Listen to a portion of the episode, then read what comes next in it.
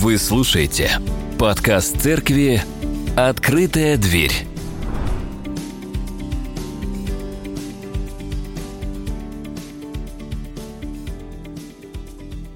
Кульминацией двух предыдущих проповедей, которые вы слышали, э, являются следующие слова, которые мы читаем, начиная с 8 стиха.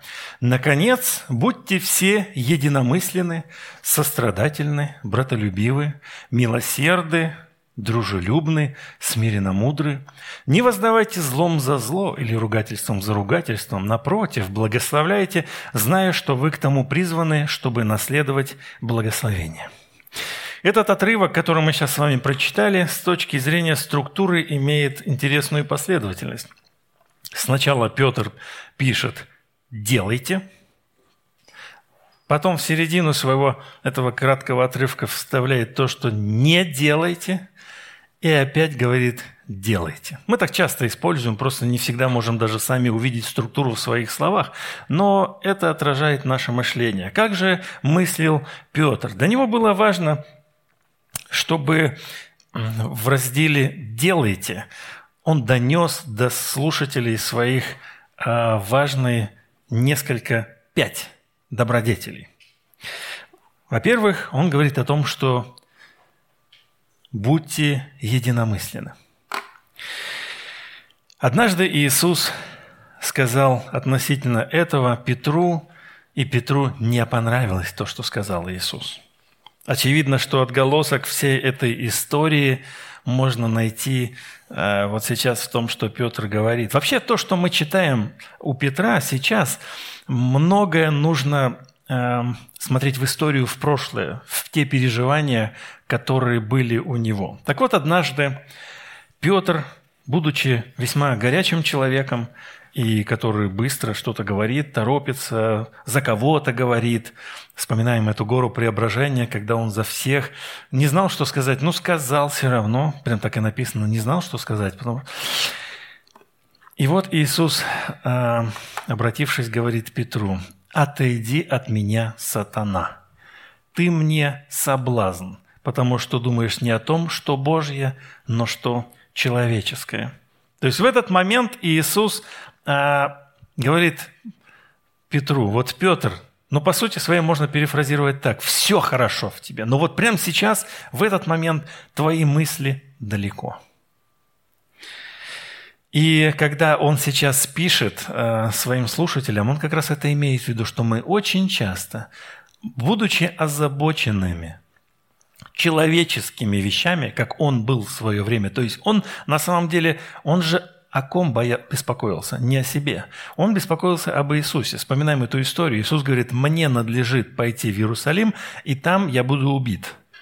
И Петр говорит, да не будет этого с тобой, пожалей себя. И вот это «да не будет этого с тобой, пожалей себя» в, рам... в контексте том, что мы знаем эту божественную историю, что было бы, если бы Иисус пожалел себя? Этот бы Петр не получил спасения. И получается какая картина, что э, по-человечески Петр мыслил правильно. Все мы так рассуждаем. Ну, тебе же сейчас будет плохо, сядь, отдохни. Или мы детям говорим, слушай, ну ты, тебе не получается, давай я вместо тебя сделаю. Всячески мы по-человечески оцениваем это все. И, и вот по-человечески, по идее, вот, ну не надо было бы Христу пострадать, верно? По-человечески. Но по Божьему замыслу – надо. И вот позже, в этом же послании, Петр неоднократно будет обраща... Э, возвращаться к теме страданий. И таким образом он закладывает фундамент того, что страдания, когда они по воле Божьей, страдания очень важны, и они могут быть, э, если их правильно воспринимать, они могут быть вот в одном, в одних мыслях с Богом. То есть, когда ты настроишься на этот лад и начнешь понимать Бога, и будешь воспринимать все правильно. И вот здесь, обращаясь к верующим, к церкви, он говорит, друзья, мыслите о том, что Божье, потому что человеческое очень часто мыслит о том, что ему хочется эгоистичного. Порой он говорит, мне почести не воздали. И тогда начинается разделение. Человек начинает быть несогласным, и начинает вести себя иначе. А то, что он уже себя так ведет, это результат его разномыслия. Он уже по-другому мыслит себя в этой общине. Далее Петр говорит, будьте сострадательны. Что такое сострадательно? Это разделять те же чувства с другим человеком. Дословно это звучит по-гречески «сюмпатес». Симпатия. Сюмпатес – симпатия. Отсюда слово «симпатия». Единственное, что слово «симпатия» в нашем э, русском уже смысле, если посмотреть, то это чувство устойчивой эмоциональной предрасположенности предрасположенности к кому-либо или чему-либо, но я отношусь к нему с симпатией. Здесь просто эмоциональное восприятие. Ну, нормально. Заходит. А что значит быть сострадательным на самом деле?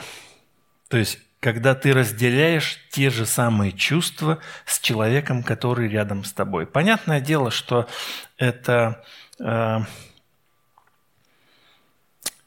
речь идет об социально-эмоциональном интеллекте, да, то есть когда человек прокачивает его, когда он способен посмотреть на человека и увидеть, а, он страдает. Соответственно, как бы, наверное, нет смысла сейчас ему впихивать что-то там свое, то он переживает о чем-то другом. Ну, всякое может быть. Или, к примеру, из нашей жизни с вами, да, когда твой друг немного или много старше тебя говорит тебе, там, ну, к примеру, что-то ноги мерзнут. Типа, ну, возраст. А ты начинаешь смеяться. Ха-ха, старик. Да, видите, слышите смех этот? Этот смех. Я даже сегодня утром свой адрес слышал относительно того, что старик, все дела. Вот. И на самом деле даже вот в этом случае, если когда человек, у него мерзнут ноги, и он такой раз, у меня мерзнут ноги. Но, во-первых, лучше ему посочувствовать, потому что для него это новое переживание – волнительное. Он, раньше у него ноги не мерзли, а тут начали. А во-вторых, ты же сам через время станешь испытывать то же самое. То есть ты сам через время будешь проходить через подобное. Просто, вы знаете, сильно время изменилось. И когда я приходил к своей бабушке домой, она была летом, я жил на юге, она была в телогрейке. И мне в голову не приходило посмеяться над тем, что бабушка моя в телогрейке, потому что культивировалось уважение, и мой отец к ней говорил «вы, мама». А сейчас мы с вами прошли через все такое, что даже дети без проблем могут рожать над своими родителями, полностью игнорируя чувства все. Но мы в церкви. Церковь – это тоже семья. И в церкви, в этой семье принципиально важно посмотреть и почувствовать – почувствовать, что переживает человек. Возможно, ему больно. Или, возможно, что-то он переживает впервые. И, ну, знаете, иногда бывает, э, ребенок первый появляется. И у людей крышу сносят, у женщин. И надо к, к этому подходить ну, нормально, потому что в этот момент все, женщина меняется, гормональный фон, все, и поэтому просто нужно помочь понять, простить и так далее. Но не только женщины, ведь и мужчины порой находятся в разном этапе своего формирования. К примеру, они получили какое-то повышение по должности и начинает больше времени тратить на работе. Это просто у них такой период сейчас. Им, с одной стороны, нужно самим это осознать, что это у тебя такой период, а с другой стороны, людям вокруг тоже нужно это осознать и принять. Дальше он говорит быть братолюбивыми. Ранее, кстати, Петр об этом уже писал, когда призывал к подчинению. Помните, всех почитайте Бога, бойтесь, братства, любите, царя чтите. Здесь он снова возвращается к этой теме. Он говорит, будьте братолюбивы. И понять, что есть братолюбие, поможет нам апостол Иоанн. Смотрите, что Иоанн пишет. «Мы знаем, что мы перешли из смерти в жизнь». Ну, во-первых, были мертвые. И, кстати, эту тему запомните. В следующей проповеди мы будем говорить о мертвых, которые живые. И вы были некогда мертвы. Но вы перешли из смерти в жизнь, потому что любим братьев. Не любящий брата пребывает в смерти. Всякий ненавидящий брата своего есть человекоубийца, а вы знаете, что никакой человекоубийца не имеет жизни вечной, в нем пребывающий. Любовь познали мы в том, что Он, Он положил за нас душу свою, и мы должны полагать души свои за братьев. И это то, о чем говорят апостолы. И далее Петр об этом тоже будет говорить.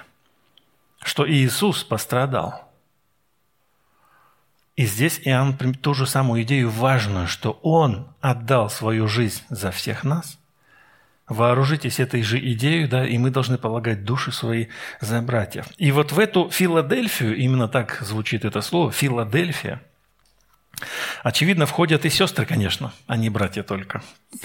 Вот, потому что речь здесь идет о любви к единоверцам. Речь о том, что вот это сообщество, в котором вы находитесь, проявляйте любовь к тем, кто внутри этого сообщества. Это очень важно. Дальше он говорит о том, что церковь, будь милосерда. Это сострадательное, доброжелательное, заботливое – любовное отношение к другому человеку. И оно противоположно равнодушию, жестокосердию, злонамеренности, враждебности, насилию. Бог милосерд. Поэтому и мы должны быть милосердны. Ну и Последний, пятый важный момент – это будьте смиренно мудры. Это когда ты имеешь скромное отношение к себе, не возвышаешь себя. Мы не раз уже об этом говорили, поэтому сейчас отдельно раскрывать эту тему не будем. Лишь только хочу подчеркнуть, что это когда человек э, Помните эту притчу, когда Иисус говорит, когда все приходят, не садись на первое место. То есть не, не оценивай себя хорошо – по первое место, потому что ты всех остальных оценил плохо. Ты на этого посмотрел, на этого, на этого, так все они вот такие вот, а я вот такой, поэтому пойду туда вперед. То есть ты сам себе дал оценку. И вот здесь э, Петр и говорит, не давайте себе оценку, а смиренно относитесь к себе. А это значит, когда почитает один другого выше себя. И когда ты приходишь, условно говоря, ты видишь, все, они все выше меня, сяду-ка я там сзади – и тогда найдется, вернее, придет хозяин, подойдет, скажет, «Друг, я хочу видеть тебя на первых местах, пойдем». И тогда он того, кто туда затесался, незаконно, помните эту притчу, он скажет, так, а ты встань, пожалуйста, и иди туда вот на, на последнее место. Следующее, получается, чего нам необходимо не делать. Не воздавайте злом за зло. Ключевой момент нашей с вами жизни, и в Новом Завете эта тема не однажды поднималась, и в частности Павел ее пару раз тоже э, затрагивает. Вот как звучит это у Павла. «Никому не воздавайте злом за зло». Идея та же самая. Злом за зло не воздавайте. Но пекитесь о добром перед всеми человеками. В послании к римлянам он говорит. И в следующем отрывке смотрите, чтобы кому кто кому не воздавал злом за зло, но всегда ищите добра и друг другу, и всем. Очевидно, что эта тема была актуальна для первых христиан. Ну что они? Две тысячи лет назад, какими они были? Да, то есть очевидно, что они были антиморальными, скорее всего, только что из язычников вошли в церковь, поэтому им нужно было каждый день повторять. Как вот каждое утро проснулся утречком и говоришь ему, только сегодня злом за зло не воздавай. Ну хорошо, я пошел на работу. Но только смотри, не воздавай никому. Вернулся вечером. Ну ты никому не воздавал злом за... Нет, нет, нет, я сегодня молодец. А нет, я сегодня все-таки... Он отрубил ему руку. Да? Думаю, да, конечно, это особенно касалось э, ранних христиан, но думаю, что эта тема также актуальна к нам, ну, для нас сегодня – вот. Бывает так, что сделал тебе человек что-то, ну, неприятное или даже плохое. И даже бывает так, что тут же раскаялся. Он тут же раскаялся, а ты его так долго прощаешь. Мучаешь своего обидчика, а после снисходительно прощаешь. Знакома такая тема? Уже попросил прощения, а тебя прощают. Христианство – это совсем про другое – Иисус учит, будьте как дети. Они прошли пять шагов и забыли, что ты их обдурил только что или обидел. Это из... Вот они здесь сидят, эти маленькие в прошлом дети. Их обдуришь вот здесь. А там они уже тебе говорят, пап, пап, я тебя люблю. Вот такие дети. А мы про себя сейчас говорим так.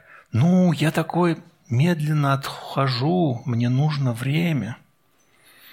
Или, к примеру, ну, он так быстро прощает, он такой отходчивый. Вот. И здесь возникает вопрос, так, может быть, тебе нравится мучить человека непрощением своим? Это особенность у тебя, это особенность греховной природы. Тебя попросили прощения, а ты не отпускаешь. Подожди-ка, помучайся. Вот в данном случае необходимо прокачивать детскость восприятия обиды. И здесь дальше а, Петр говорит не, ругательство, ругательство, ругательством за ругательство. Первая реакция на слова – слова. Мудрый человек, который спокойно реагирует на плохие слова в свой адрес. Как этого добиться? Как? Ну, есть люди, которые способны это делать. И кто-то достигает это своей мудростью, какой-то, знаете, каким-то волевым решением, принятием, последовательностью всех своих действий. К примеру, мы все знаем, что вот этот Цезарь, который Октавиан, который впоследствии был назван Августом, он вообще как бы не слышал плохие слова свой, свой адрес. То есть, когда в Сенате писали, говорили прям в его присутствии очень грубые вещи про него, или когда писали – он как будто бы этого не видел и не слышал, и людей этих не трогал. Поэтому эти люди даже еще активнее, а он их не трогает. Очень интересно, да? Потому что обычно твоя реакция, когда тебя зацепили, сразу же в ответ. Петр не томит нас, он, он дает нам сразу же выход. Что нужно делать? Это третий третья строчка в данном случае. Что делать? Что делать, чтобы не воздавать злом за зло и ругательством за ругательство? Он говорит, напротив, благословляйте, зная, что вы к тому призваны, чтобы наследовать благословение. Согласно греческой грамматике, воздавать злом за зло и благословлять, которые у нас здесь переведены просто глаголом, да, то есть не воздавайте и там используется другая форма, которой у нас не, ну, нет в русском языке, это причастие образа действия, то есть это образ твоей жизни. Поэтому, когда читающие это слышали, они понимали примерно это так. Жить, не воздавая злом за зло, то есть не просто в какой-то момент твоей жизни, в какой-то отрезок времени, вот, но на протяжении всей твоей жизни, чтобы твоя жизнь, образ твоей жизни – был таким, что ты не воздаешь, но ты не воздающий, а благословляющий. Это образ твоей жизни, благословляющий. Поэтому, если ты живешь в образе жизни благословляющего, это противовес воздающего. Воздающий он сразу же, он, может быть, даже ищет. «М, меня подрезали, сейчас я тоже. М, здесь меня чего-то лишили, сейчас я отобью. М, он мне что-то сказал, сейчас я ему в ответ донесу. Он уже отвернулся и ушел, я его догоню и скажу. То есть это образ нашей жизни, он либо зло за зло, ну, ты либо живешь зло за зло, либо ты живешь благословляющим. И ведь это вопрос нашего призвания. Когда ты осознаешь, что ты призван наследовать благословение, как здесь написано, то ты будешь его источником – ты наследуешь благословение, ты наследник благословения, соответственно, круг, вся картина складывается, ты источник благодати и благословения. Ты не будешь жадничать и будешь делиться этим благословением. И здесь написано, к тому вы призваны. И вот в этом призваны я усматриваю намек на церковь в том смысле, что слово «церковь» греческая «экклесия» – это собрание, на которое позвали призванные позванные и призванные. Именно так и понимается церковь. То есть, когда начали потихонечку называть церковь, церковь, церковь, то как раз таки имели в виду тех, кто, кого позвали, кто присутствовал. И оно очень сильно сходо, схоже с этим глаголом «призваны». «Эклетете». То есть примерно то же самое. Хоть многие с этим не согласятся, но это очень похоже. Мы призваны, потому что мы церковь. Мы призваны, нас позвали, мы вошли в церковь, мы стали частью церкви, и поэтому мы можем наследовать благословение. И в качестве примера апостол Петр приводит а, строки из Писания. Вообще, на самом деле, а, вот дальше, да и в прошлых отрывках, апостол Петр очень много использует элементов из Ветхого Завета. Поэтому людям, которые его слышали, было вообще все понятно. А, это из Исаия. А, это из притч. А это из псалмов. И вот в данном случае он использует прям целый кусок из 34-го псалма с 13 по 17 стих. И так это звучит в современном переводе. Это поэзия, поэтому оно так и звучит. «Кто из вас хочет жить, желает видеть счастливые дни, пусть тот удерживает язык свой от зла и уста от лукавых речей». Пусть отвернется от зла и творит добро, ищет мира и стремится к нему. Очи Господа к праведным обращены, его уши слышат их зов. Свой гневный взор на злодеев Господь устремит. Главная мысль этого поэтического отрывка – Бог всем воздает. Тем, кто делает зло, воздаст, и тем, кто делает добро, воздаст добро. Интересный феномен мы с вами можем сегодня наблюдать. Это виртуальная анонимность и удаленность. Ты ведешь в комментариях переписку с человеком, и он ведет себя так, как будто за свои слова ему не придется никогда отвечать. Сталкивались с таким? Человек прикрывается своей анонимностью и пишет. А некоторые не прикрываются анонимностью. Они просто находятся далеко где-то – и понимает, что прямо сейчас, в этот момент времени, никто ему в глаза не посмотрит. Никто не скажет, подожди, ну почему ты так пишешь? То есть никто отеческого даже наставления ему не сделает, внушения и так далее. Так вот, Петр говорит, в целом, э, когда речь идет о словах, которые мы произносим, или мы что-то воздаем, или в, наш адрес произносят, или зло какое-то делают, он говорит, очи Господа наблюдают – и если против тебя кто-то что-то сделал или сказал, не беспокойся. И об этом он еще позже скажет. В следующее воскресенье более подробно об этом поговорит. поговорим. Но этим отрывком Петр говорит, Бог воздаст. И после этого он плавно переходит к теме страданий. 13, начиная с 13 стиха. Следующие несколько строк Петр использует для того, чтобы подготовить читателя к теме страданий. И вот как это звучит. «И кто сделает вам зло, если вы будете ревнителями доброго? Но если страдаете за правду, то вы блаженны». Вот это, кстати, тема. «И кто сделает вам зло?» Сегодня мы с вами прочитали из Исаии, помните? И кто же сделает мне, если Бог за меня? И вот эта тема, она повторяется многократно в пророках и в Писаниях, что если Бог за тебя, кто против меня? Кто? И когда ты живешь этой жизнью, ну, тебе кажется, что, ну, ну, сказали мне какое-то слово, ну, сам же пострадает. Или сделали против меня что-то нехорошее. Ну, бедные люди, оставьте отмщение Богу.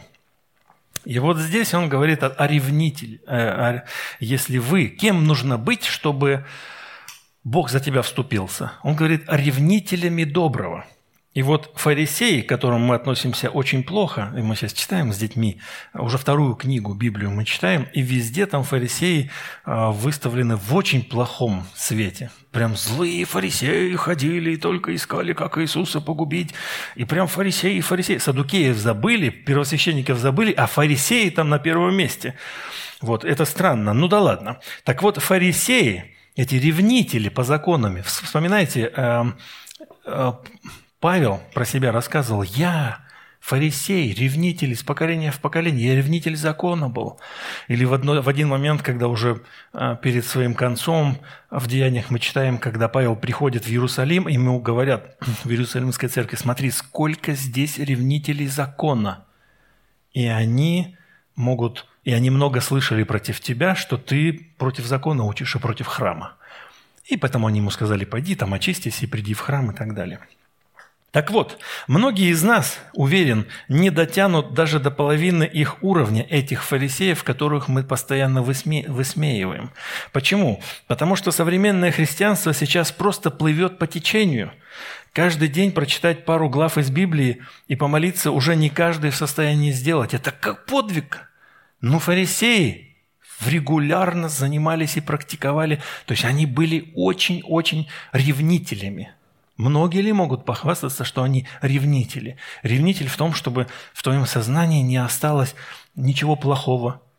Ты заканчиваешь день на молитве и, э, и, и такой думаешь, что же я сделал? А, я сделал это, это, это.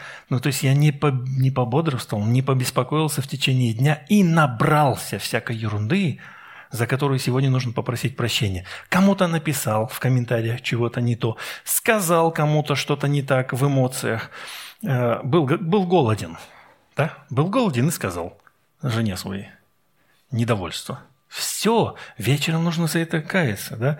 Но в целом, э, в целом же фарисеи хороший пример для нас. И поэтому тот фарисей, который молился, Боже, я не такой, как этот мытарь. И это понятно, потому что он точно был не такой, как этот мытарь. Потому что он, как написано, постится сколько-то там, жертвует столько-то, закон изучает и так далее. Да? Поэтому мы всегда хотим быть как этот грешник.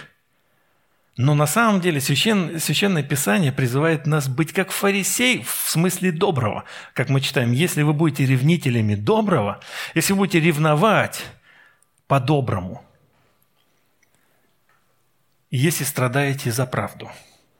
И многие, читая этот отрывок, понимают его так, что нужно рубить правду матку и стоять за правду и страдать. Ну, так же здесь написано. Да, если вы страдаете за правду, поэтому ты такую правду, бах, и тебе прилетело обратно, и ты такой, ну я, зато я страдаю, это хорошо. Надо пояснить этот момент. А здесь Петр на самом деле использует совсем другое слово, неправду – праведность. Это греческое слово «дикаясюна», она может переводиться как «правда», но очень редко. В основном здесь перевод «праведность».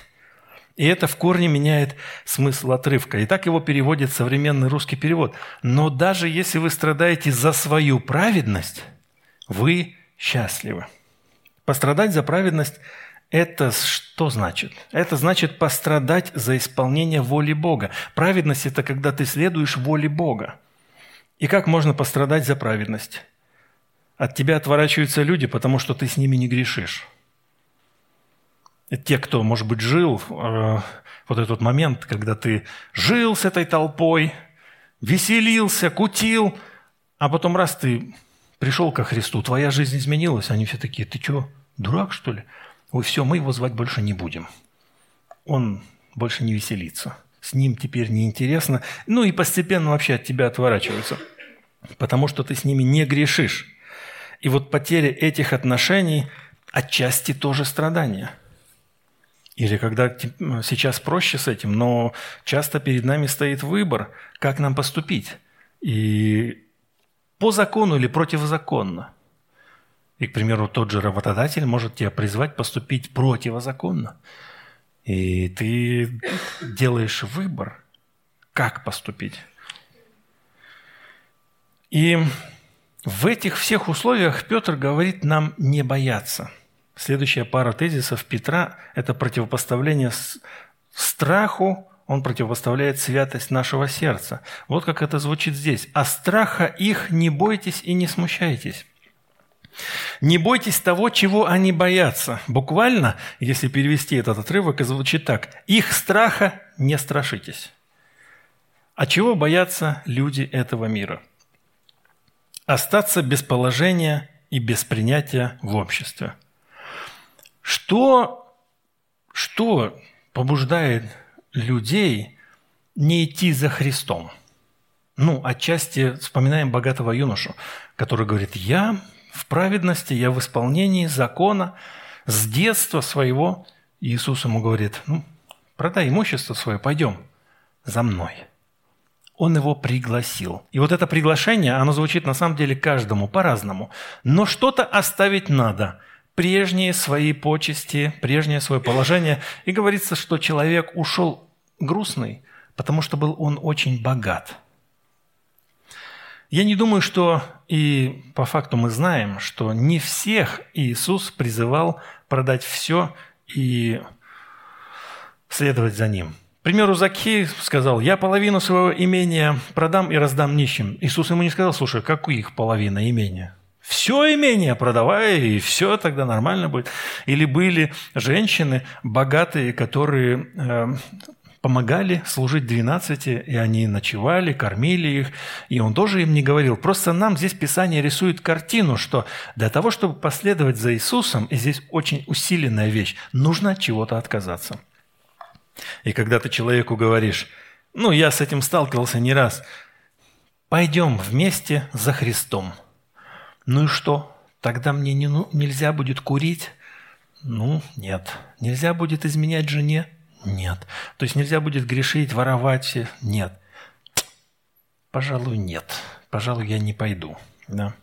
Или, к примеру, чего боятся эти люди мира? Остаться без денег. Остаться без денег. То есть им кажется, что ты... Э, в целом это такой страх – если есть деньги, хорошо. Нет денег. И поэтому, когда они приходят в церковь, они видят, что кто-то жертвует. Это бьет по ним сразу же сильно. Они такие, что? Здесь надо жертвовать.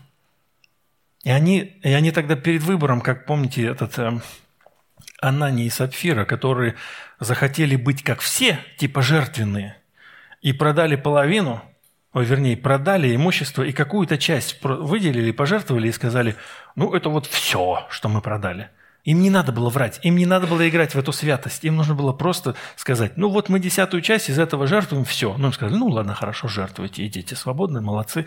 Но нет, они хотели быть похожими на Варнаву, который все продал и все пожертвовал.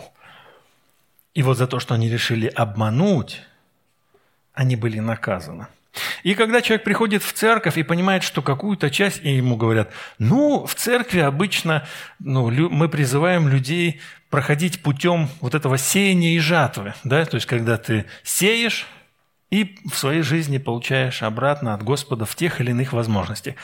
А этот человек не знаком с этим законом еще ни капельки, он только слышит, что нужно отдать. Ну, а сколько, сколько отдать? Ну, как минимум 10% вообще, ну, хоть как-то, да, то есть, чтобы, ну, ясно было, 10%. И он 10%. Это из 50 тысяч 5 тысяч вообще-то. А из 100 тысяч это 10 тысяч вообще-то. А на 10 тысяч можно пойти и погулять хорошо. А мне предлагают пожертвовать здесь. Это ладно 100 тысяч. А если 500 тысяч? И такой раз сразу 50 тысяч. Что-то я не готов. Вот такой страх у этих людей. И Петр говорит, страха их не бойтесь и не смущайтесь. И у нас, как христиан, есть как бы два пути. И я уже, получается, повторяю эту идею не первый раз. Быть заодно с миром, заполнять свое сердце их страхами, или же заполнять сердце Христом. Вот как он говорит дальше. «Господа Бога светите в сердцах ваших». А более древние манускрипты имеют вместо «тео», «теу» именно «Христос». Поэтому правильно, правильный перевод будет так. «Господа Христа светите в сердцах ваших». Но самые-самые древние переводы имеют Христа. Поэтому здесь, очевидно, Петр пишет о Христе. И здесь об этом мы сейчас и будем говорить. «Светите». Что это значит? Ну, это как «светите Пасху», куличи, в смысле, светите яйца пасхальные. Давайте разберемся с этим вопросом, чтобы вы могли себя называть святыми. Святой – это значит отделенный. Святой – это отделенный прежде всего для какой-то цели. В нашем смысле для религиозной цели. Поэтому э, святым называется помещение, в котором мы сейчас находимся, оно отделено для нашего собрания. Святым э, является вот эта вот кафедра, потому что она выделена для того, чтобы на ней проповедовали, а не то, чтобы кто-то запрыгнул и начал танцевать на ней. И мы с вами святые в том смысле, что мы отделены для Бога. Выделены, отделены для Бога. Поэтому нас Бог называет святыми, отделенными от этого мира. Когда-то вы были мертвые, но потом стали живыми уже, но теперь отделенными для этого мира. И что значит светить Христа в сердце? Это значит вот это сердце, а сердце – это средоточие вашей жизни, это сердце отделить для Христа. Выделить это место для Христа, то есть отдать свое сердце Христу. Неверующие наполняют сердце переживаниями и страхами. Верующие же наполняют сердце миром и Христом. Не так давно, может, больше месяца назад, полтора, вы знаете, да, мы хоронили девочку 17-летнюю, и вот получается, что родственники плачут, убиваются. Ну, родственники, имеется в виду тетя э, этого ребенка.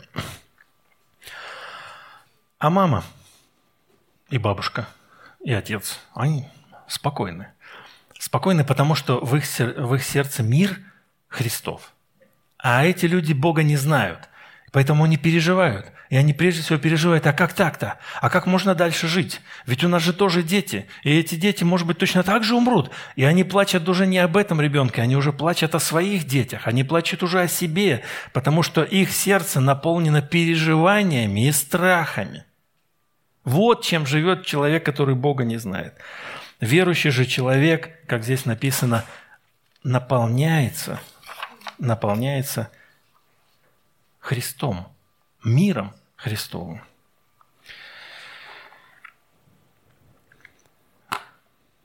Будьте всегда готовы всякому требующему вас отчета в вашем уповании дать ответ с кротостью и благоговением. Христос в нашем сердце, и это наше упование. Это то, почему мы отличаемся от других. Они смотрят и не понимают. К примеру, да, они смотрят, почему ты не плачешь? Я иначе вижу картину. И поэтому они могут спросить нас, расскажи, а почему ты такой другой? Что с тобой не так? И если ты живешь таким образом, вот здесь внимательно слушайте, если ты живешь так, что видно всем ты другой, в этом случае будь готов дать отчет. Как здесь написано, кротостью, с благоговением дать отчет о своем уповании – но если ты живешь так, что мир принимает тебя за своего, то тебе никогда такой вопрос не зададут. Они не узнают, что ты другой. Не узнают.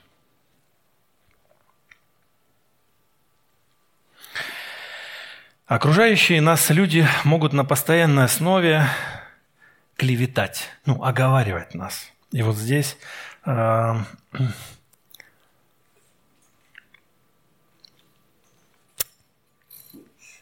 Имейте добрую совесть, дабы, дабы тем, за что злословят вас, как злодеев, были постажены, порицающие ваше доброе житие во Христе. Окружающие нас люди могут на постоянной основе, здесь также используется вот этот оборот, причастный оборот, когда они ну, на постоянной основе как наблюдают за вами, и еще и оговаривают вас на постоянной основе. Но если мы будем иметь Христа в сердце, то наша совесть будет чиста – и в конце концов, те, кто нас за наше упование злословит, будут постыжены. Такой цикл. Не надо за злые слова в свой адрес вступаться самим за себя. Просто нужно жить таким образом, чтобы э, люди через время, как написано, были постыжены за то, что ты на самом деле другой. Конечно же, не факт, что это постыжение наступит сразу. Но нам всегда хочется, как в тех фильмах, да, зло наказывается, прям люди, страдавшие, сразу же получают награду и все дела. Но не факт, что это в нашей жизни наступает сразу, или, может быть, вообще мы этого не увидим.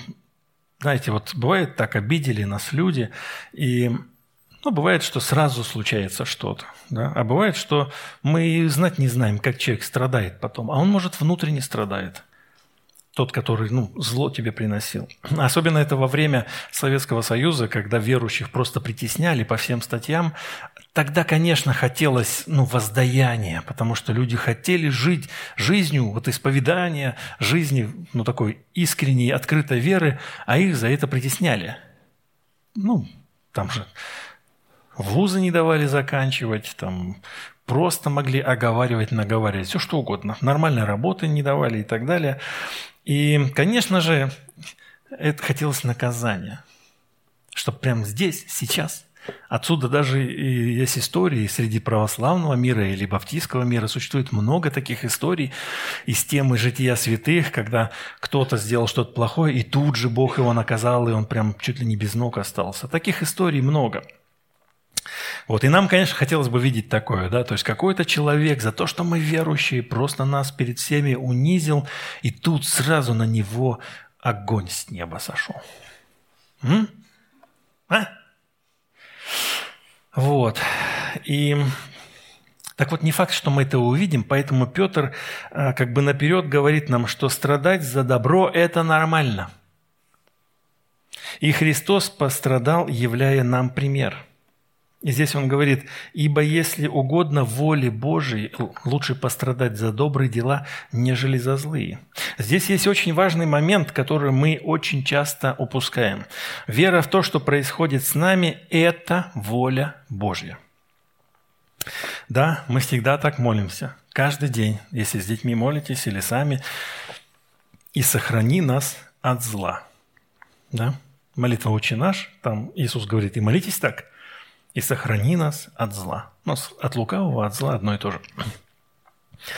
Мы каждый день молимся, но с нами что-то может произойти. И если с нами что-то происходит плохое, и мы страдаем незаслуженно, то необходимо увидеть в этом волю Божью. А мы очень часто заражены борьбой за свои права. И очень часто мы отстаиваем свои права. А, на меня неправильно сказали, я сейчас пойду и докажу, что это не так. Да расслабься. Бог поругаем не бывает. И начиная вот, э, вот этот отрывок, да, 17 стих, что если угодно воле Божией лучше пострадать за добрые дела, мы можем сказать как бы «Чего? Я не хочу! Я вообще-то призван наследовать благословение». И тогда он им говорит следующие слова. Потому что и Христос, чтобы привести тебя к Богу, однажды пострадал. Как э, страдать за правду – это блаженство. Христос пострадал, и о страдании в этом послании Петр упоминает 12 раз. Короткое послание и 12 раз о страданиях. Христос однажды пострадал за грехи наши, праведник – за неправедных. Быв умершлен по плоти, но ожив духом, которым и находящимся в темнице, духом сойдя проповедовал, некогда непокорным, ожидавшему их Божию долготерпению, в одниное, во время строения ковчега, в котором немногие, то есть восемь душ, спаслись от воды. Голговский крест, вот это привести нас к Богу, однажды пострадал. Это, гол... Э, это образ Голговского креста. У нас, кстати говоря, в собрании редко, да практически никогда символов этого нету. Да, вот когда мы читаем этот отрывок, потому что Христос, чтобы привести нас к Богу, однажды пострадал за грехи наши. По идее, вы должны видеть здесь крест.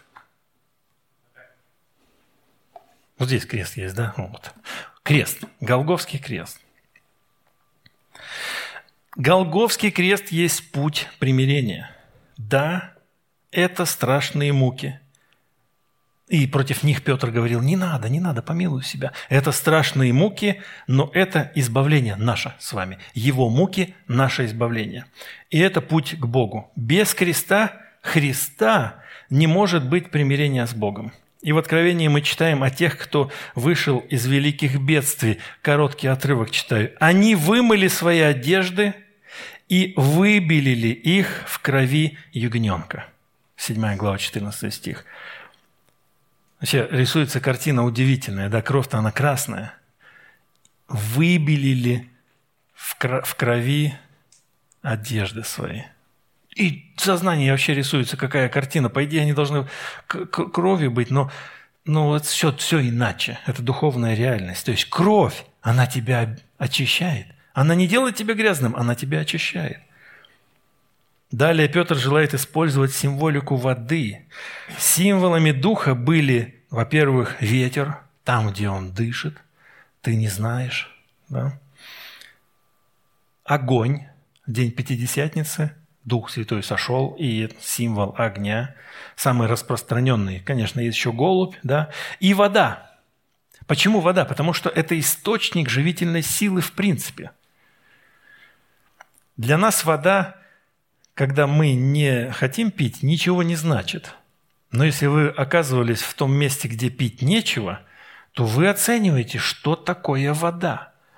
И вот э, где библейские все события происходили, там с водой были проблемы. Если кто-то из вас был там в Сирии или в Египте, и вы выезжали в пустыню, то вы наверняка понимали, что... Я всегда задаюсь вопросом в эти моменты. Я смотрю на вокруг и думаю, как они вообще здесь жили? Да что там далеко ходить? Калмыкию посмотрите. А, то же самое, степи эти – если в Волгоград едешь, к примеру, то ты проезжаешь через Элисту, Калмыкию и так дальше, и ты как вы тут вообще живете? Он там с водой-то получше будет, да? Но вот э, сирийские пустыни и палестинские, и южные, вот это Египет, это же просто камень. И когда Бог говорит, что сандалии ваши не сносились, ты тоже удивляешься. Да как так-то? Там можно ушатать все, что хочешь на этих каменьях. Но вода это символ вот этой вот «ты засыхаешь, попил воды, и ты ожил». Ты посадил что-то, нет воды, все засохло. Но нет, пошел дождь, появился Э, росточек, выросла пшеница, хлеб, маслины, виноград, все появилось, ты живешь. Поэтому, когда говорят, почему Бог поместил в такое проходное место Израиль, для того, чтобы научить доверяться Ему. И поэтому иногда, ну, они могли сказать, ну, Бог, почему ты нас поселил сюда?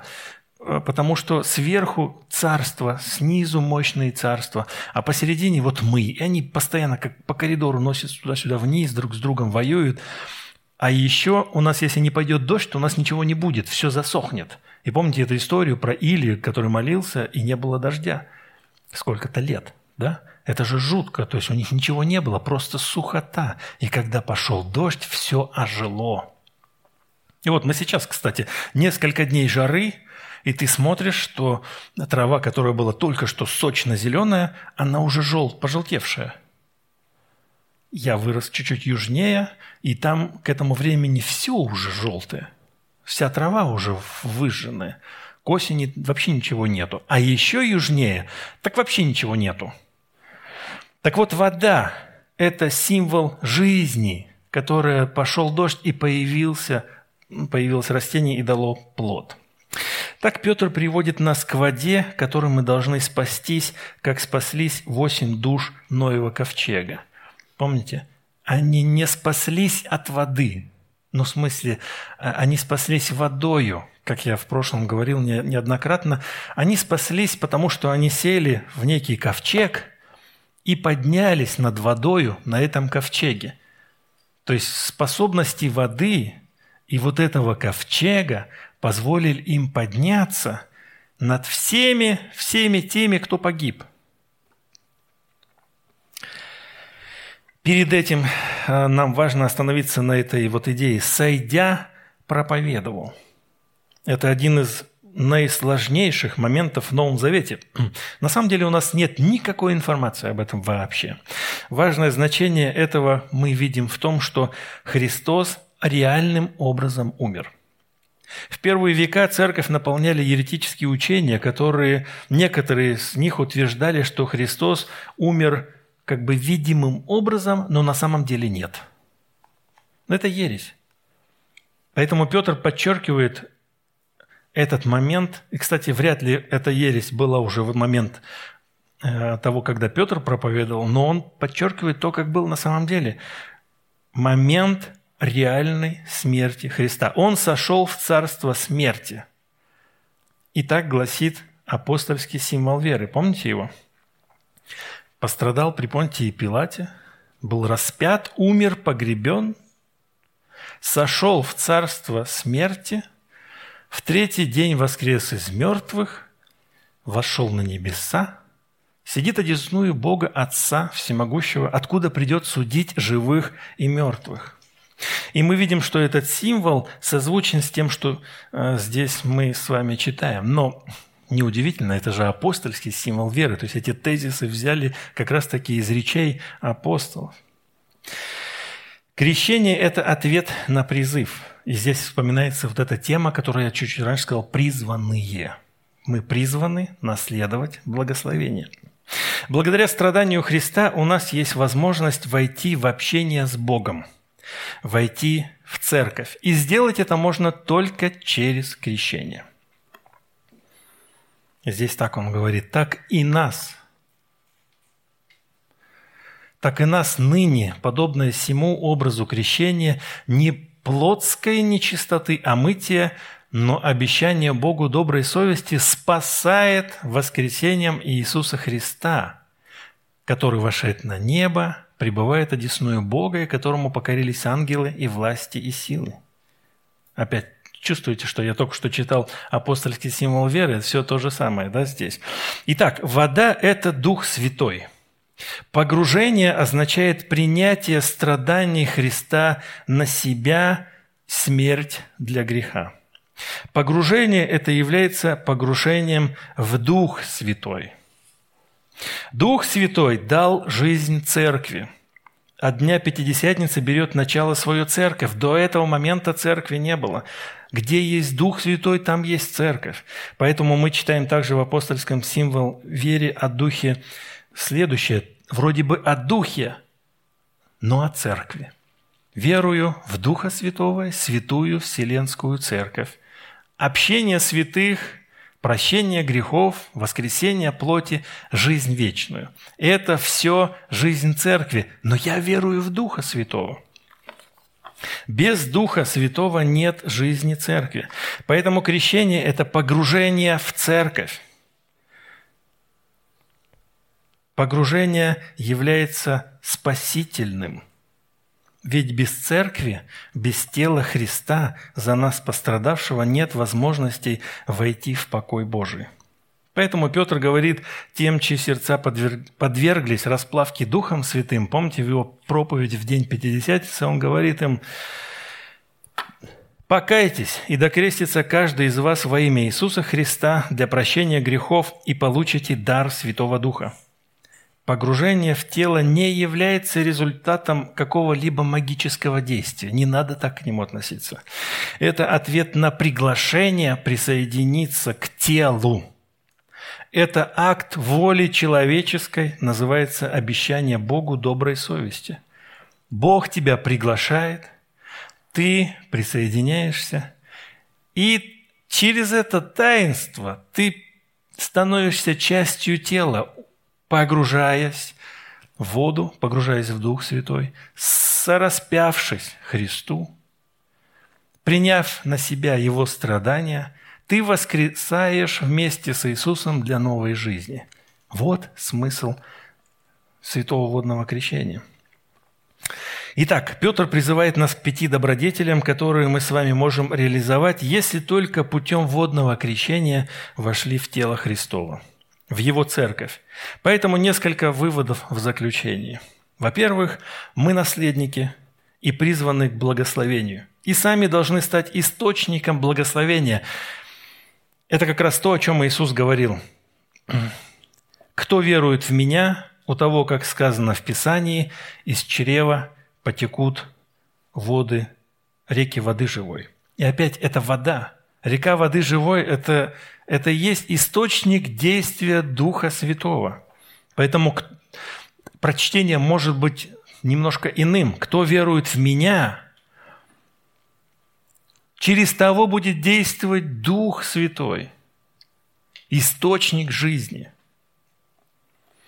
В нашей реальности мы будем гонимы, это второе. Всегда нас будут не понимать. Нас будут, на нас будут клеветать, и мы будем страдать за нашу праведность. Мы будем страдать. Кто-то больше, кто-то меньше.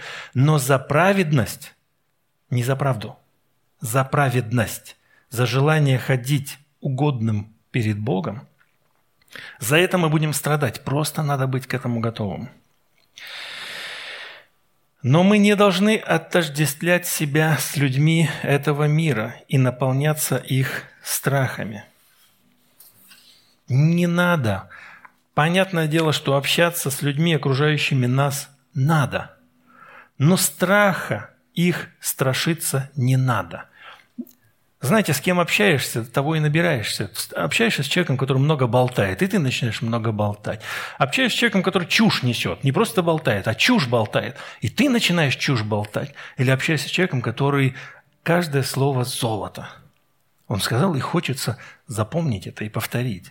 Или жизнь его является отражением этого мира и покоя. Все беспокоятся, а он спокойно. Вспоминаем Иисуса, который на корме спал в то время, когда ученики, да мы же погибаем, Иисус, тебе что, все равно, что мы погибаем? Он такой просыпается, как бы, успокойся, все успокоилось. И это просто отражение этого мира и покоя, это иллюстрация того, как верующий в тяжелое время ведет себя – Могут люди к тебе подбежать и сказать, подожди, тебе что, дела нет, что мы все тут погибаем? А ты такой, все хорошо, Господь с нами. Да где же с нами? Успокойтесь. И они такие, да что с тобой не так?